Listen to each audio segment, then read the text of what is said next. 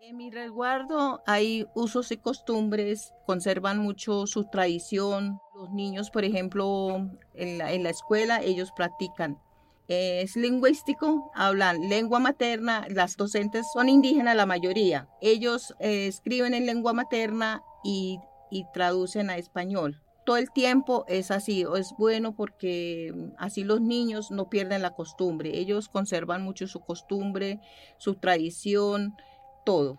Y sus danzas um, están como aferrados a, lo, a la costumbre para que no se pierda la costumbre y las tradiciones de las cosas que contaba mi papá, mis abuelos, mi, yo vengo de descendencia de chamanes de Jaibanás.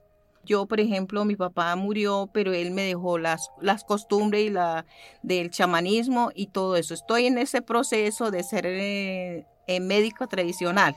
He sido muy afortunada porque vengo de esa descendencia que mis abuelos, mis tíos, la mayoría, todos fueron chamanes. Hay cosas muy lindas, eso es una experiencia muy bonita y me siento muy orgullosa de yo ser indígena y pertenecer a Karmatarrúa, porque he venido aprendiendo eh, muchas cosas que en la infancia no aprendí.